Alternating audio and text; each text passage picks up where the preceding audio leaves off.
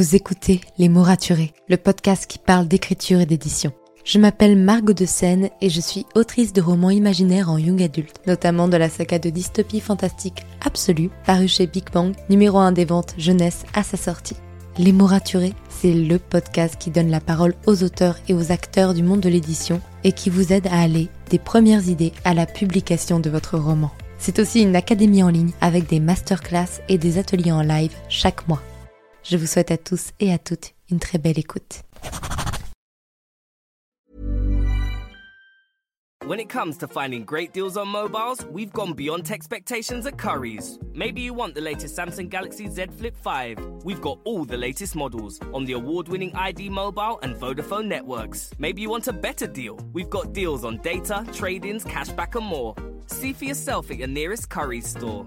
And if you want free next day delivery, look online at carphonewarehouse.com. Order before 8 pm for free next day delivery in most areas, subject to availability, excludes bank holidays. Ah, nothing better than a perfectly clean kitchen. But things always find a way to get a little messy. No point crying over spilt, well, anything. Hotpoint's new induction hob has a unique Clean Protect coating. Just wipe with water to clean. That's farewell food stains, adios halos, and ciao to harsh chemicals. Plus, it's five times more resistant to chipping. Finally, no extra protection needed. To learn more, visit hotpoint.co.uk. Hotpoint, your trusted partner at home. Claims against chipping are comparable to Hotpoint non-coated models. See website for details.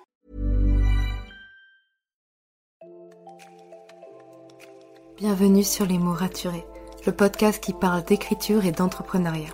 Je m'appelle Margot de Seine, étudiante en marketing passionnée par l'écriture depuis l'âge de 10 ans. Dans ce podcast, je vous aide à écrire votre roman en vous partageant mon expérience et celle de formidables auteurs entrepreneurs. Pour recevoir des conseils chaque mardi matin, inscrivez-vous à la newsletter via l'adresse dans les notes de l'épisode. En attendant, prenez votre boisson préférée, mettez-vous à votre aise et bonne écoute. Hey, comment ça va? Bienvenue dans ce nouvel épisode. Je suis ravie de vous retrouver en ce vendredi, juste avant mon départ pour les Imaginales, avec une nouvelle anecdoteur. Il y a deux semaines, j'ai déjà eu le plaisir de recevoir Mona Lingman pour une anecdoteur concernant son expérience sur les What Is de Wattpad, que je vous invite à l'écouter, c'est super enrichissant. Aujourd'hui, elle revient dans le podcast pour nous raconter comment son rêve d'être publié dans une maison d'édition est devenu un cauchemar et comment elle a pu rebondir juste après. Bien évidemment, elle ne cite pas le nom de la maison d'édition pour éviter toute représaille, et je vous invite à pas forcément aller chercher, juste à écouter son expérience, et n'hésitez pas à aller lui poser des questions si vous en ressentez le besoin.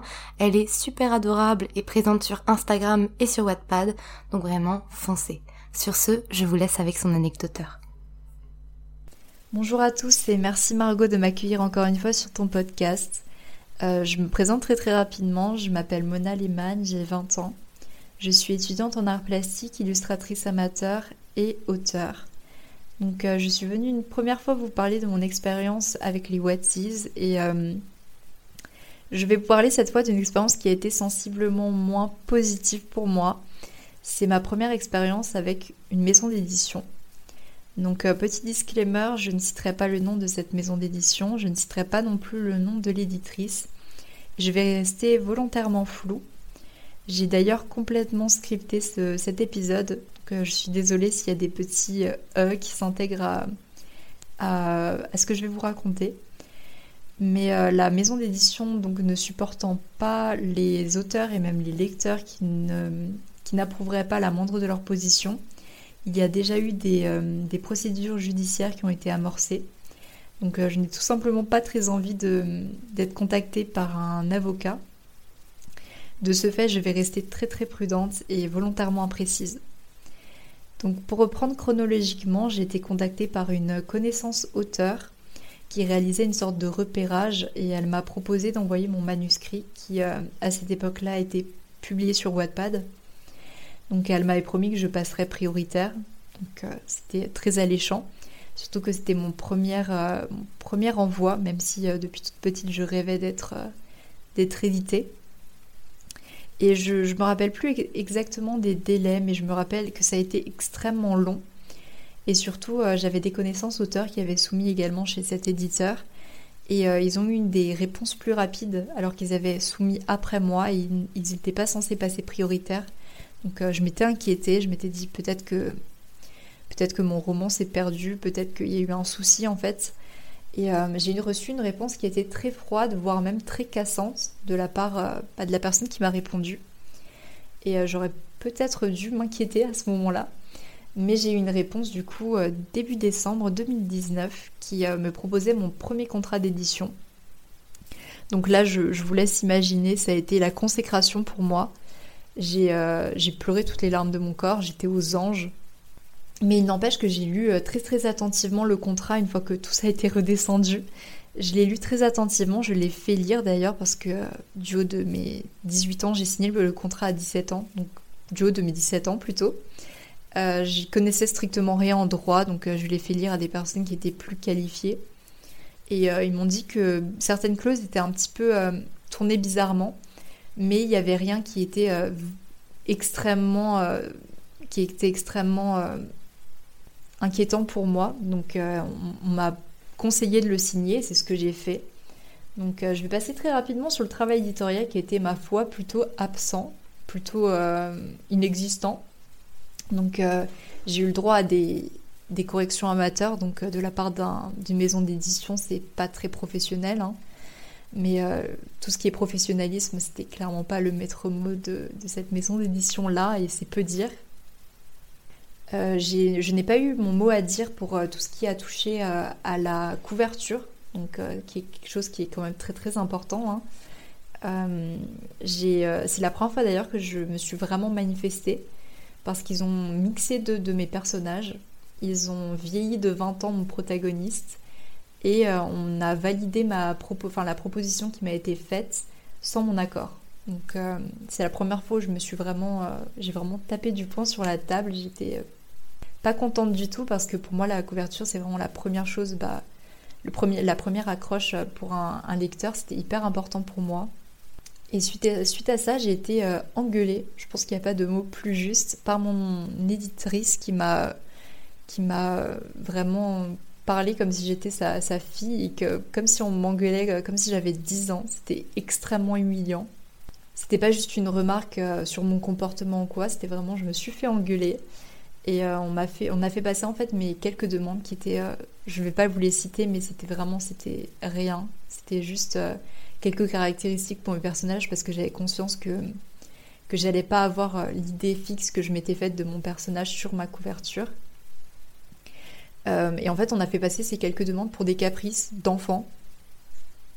Et euh, en y repensant bien, je pense qu'en peut-être un an, un an et demi, j'ai dû parler peut-être quatre ou cinq fois à mon éditrice en tout. Je parle de vraies discussions, je pense que ça allait pas au-delà de quatre ou cinq fois. Donc euh, c'est clairement un red flag. Hein. J'aurais dû m'inquiéter parce que euh, elle était absolument pas investie et je pense honnêtement qu'elle n'a jamais lu mon roman. Euh, j'en suis quasiment certaine. Et suite à ça, ça a été un combat pour tout, de tous les instants. C'était c'était épuisant vraiment. pour n'importe quoi, par exemple pour avoir la, date de sortie, c'était envoyer des mails, des mails, des mails. des fois on nous remballait, des fois on ne répondait presque pas ou on répondait à côté. Euh, pour avoir des informations parce qu'on était informé de quasiment rien. Et euh, vraiment pour tout. Donc euh, la sortie passait quasiment inaperçue. J'ai eu droit à une pub, je crois, et ça s'est arrêté là. Il faut savoir qu'à ce moment-là, j'étais déjà tellement épuisée par tout ce qui s'était passé que j'ai pas eu la force en fait de faire ma propre pub comme il se doit. À la suite de ça, c'était un autre épisode qui, a été très compliqué. Je vais synthétiser au maximum. Mais on ne s'est pas montré, je pense, suffisamment arrangeant euh, et pas suffisamment docile peut-être, parce qu'on nous a viré des groupes Facebook donc, euh, qui étaient réservés à la, à la maison d'édition. C'était un peu la seule plateforme sur laquelle on pouvait euh, parler de nos romans, faire nos pubs, etc. Et on a été invisibilisés. Donc quand je dis on, c'était une sorte de groupe d'auteurs qui vivaient peu ou prou la même chose que moi. Euh, d'ailleurs, je remercie au passage du fond du cœur vraiment trois auteurs en particulier. S'ils écoutent ce podcast, ils se reconnaîtront. Parce qu'on euh, on s'est vraiment serré les coudes à ce moment-là et je pense que je n'aurais simplement pas tenu le coup sans eux. Euh, donc j'arrivais à un stade en fait où j'avais la boule au ventre, mais vraiment très très fort, à chaque fois que je recevais un mail de leur part. J'angoissais énormément. et je n'en parlais pas parce que je, ne voulais pas passer pour la fille qui se plaignait, qui crachait dans la soupe, qui était ingrate. Et d'ailleurs, vis-à-vis de ça, j'ai mis énormément de temps à réaliser et à me m'avouer que je regrettais d'avoir signé ce contrat. Parce que je suis pas quelqu'un qui crache dans la soupe, je suis pas quelqu'un qui, euh, qui me dit que non, euh, franchement, c'était, pas une bonne idée. Et je voulais juste pas passer pour cette fille ingrate qui, euh, qui, qui, qui, niait en fait la chance qui lui avait été offerte. Mais je pense qu'à ce moment-là, j'ai complètement atteint ma limite et je pense, euh, avec le recul, que l'éditrice profitait largement du fait qu'elle éditait quasiment que des primo-auteurs ou des très très jeunes auteurs. Euh, il faut savoir, il me semble que c'est 50 ans à peu près la moyenne euh, des, auteurs qui sont édités. Donc c'est relativement âgé. Et les, les, auteurs qui étaient édités par cette maison d'édition avaient peut-être... Il y en avait beaucoup qui avaient la vingtaine, la trentaine. Donc ça reste assez jeune. Donc je pense en fait qu'on était des, cibles assez manipulables, un peu isolées, et euh, enfin on était des personnes qui ne savaient pas que, euh, bah, que ça ne se passait pas du tout comme ça dans une maison d'édition qui, est digne de ce nom. Je ne vais pas m'attarder sur du coup les procédures judiciaires que j'ai euh, évoquées en tout début d'épisode parce que ça ne me concernait pas. Et j'ai pas du tout envie que ça retombe sur les personnes qui, ont déjà eu beaucoup de problèmes et des problèmes pour rien parce qu'ils n'avaient strictement rien fait de mal, à part euh, bah, mettre le doigt là où ça fait mal, là où il y avait des problèmes. Euh, disons que l'éditrice et euh, la maison d'édition en général ne l'a absolument pas supporté. Et on a d'ailleurs assez bien joué sur la carte de, l'auteur manipulable parce qu'on nous a dit que ah mais on, vous a donné votre chance, vous n'avez absolument pas le droit de, revendiquer quoi que ce soit. On nous a aussi dit, et ça ça a fait extrêmement mal, que bah, on n'était pas des vrais auteurs et que on n'avait pas vraiment de talent au fond. Donc euh, c'est quand on considère le, syndrome de l'imposteur euh, dont souffrent énormément d'auteurs, c'est très très dur de dire ça. Mais du coup, il y a eu un après parce que euh, j'ai été extrêmement méfiante suite à ça vis-à-vis de tous les, éditeurs, de toutes les maisons d'édition, en particulier les petites maisons d'édition, parce que du coup, bah, c'était les maisons d'édition que je visais à l'époque. J'ai d'ailleurs refusé un contrat euh, alors que l'éditeur euh, et la maison d'édition en général, je pense, ne le méritaient pas forcément. Enfin, toute cette méfiance, beaucoup, je leur ai beaucoup parlé avant de refuser. Ils ont été euh, tout ce que mon éditeur, ma première maison d'édition, n'était pas, c'est-à-dire à, l'écoute. Mais voilà, la, méfiance a, fait que j'ai pas du tout signé ce contrat. Je le regrette pas parce que du coup, c'est un, un, texte que je suis en train de réécrire et je pense que j'ai pas bien fait de ne pas le, signer en état. Mais du coup, euh, j'ai pu récupérer mes droits et je pense sincèrement à tous les auteurs qui se battent et qui se sont battus pour récupérer les leurs parce que des fois c'est un combat littéralement. Ça peut durer des années et c'est tellement épuisant parce que euh, bah, ça existe ces, éditeurs euh, peu scrupuleux et je veux vraiment vous mettre en garde en fait contre, contre ces personnes-là. C'est pas le cas de tous les éditeurs, il faut pas généraliser mais il faut être prudent parce que euh, ça existe et, euh, et c'est juste euh, horrible comme expérience et surtout comme première expérience parce que ça marque si, si un jour vous, avez à signer ce genre de contrat. Donc juste lisez très très prudemment le contrat d'édition. Après, je, je, ne vais pas dire que ça suffit parce que pour moi, dans mon cas, ça n'a pas suffi. Mais tout ça est derrière moi maintenant et autant vous dire que je suis extrêmement soulagée. C'est pas très très joyeux comme anecdote, donc euh, je m'excuse par avance, mais je veux surtout vraiment vous inciter à la prudence. Euh, il y a beaucoup d'éditeurs, encore une fois, qui sont mal intentionnés, euh, qui vont viser des, cibles un peu isolées ou des cibles qui, qu'ils pensent plus manipulables qu'une autre, par exemple des, primés auteurs, parce qu'ils n'ont pas de, comparaison avec des, des éditeurs qui seront, qui seront encore une fois dignes de ce nom. Donc euh, ne laissez pas couler en fait des choses qui euh, vous semblent inacceptables parce que euh, votre, votre ressenti c'est souvent quelque chose, vous devez vous y fier en fait. Et je pense que j'aurais dû me fier à mon instinct et me dire que ça n'allait pas en fait beaucoup plus tôt parce que j'ai mis encore une fois beaucoup de temps à le réaliser et à me l'avouer.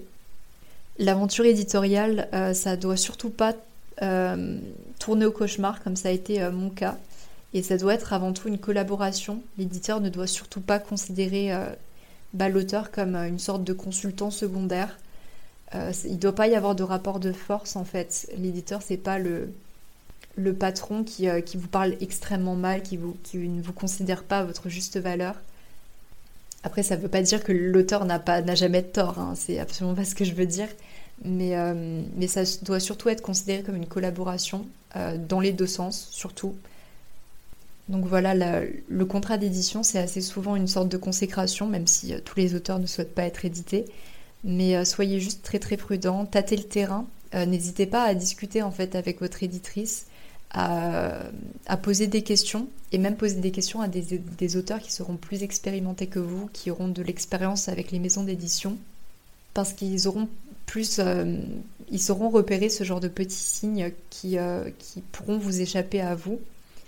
Donc voilà, juste euh, faites très très attention à vous. Et je vais laisser à Margot le soin de clore cet épisode comme elle sait si bien le faire. Et euh, je vous remercie du fond du cœur pour votre écoute. Je vous souhaite euh, une très belle journée et une très très belle continuation.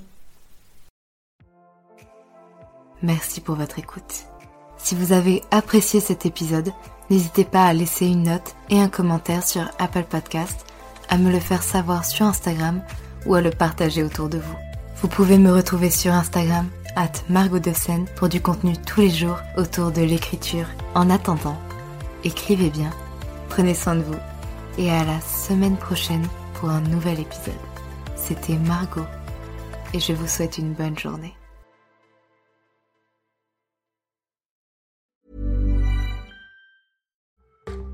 Asana helps you keep track of all the details in one so you and your team can stay focused on the work and goals that matter most. Try it for free at asana.com. When it comes to finding great deals on mobiles, we've gone beyond expectations at Curry's. Maybe you want the latest Samsung Galaxy Z Flip 5. We've got all the latest models on the award winning ID Mobile and Vodafone networks. Maybe you want a better deal. We've got deals on data, trade ins, cashback, and more. See for yourself at your nearest Curry's store. And if you want free next day delivery, look online at carphonewarehouse.com. Order before 8 pm for free next day delivery in most areas, subject to availability, excludes bank holidays.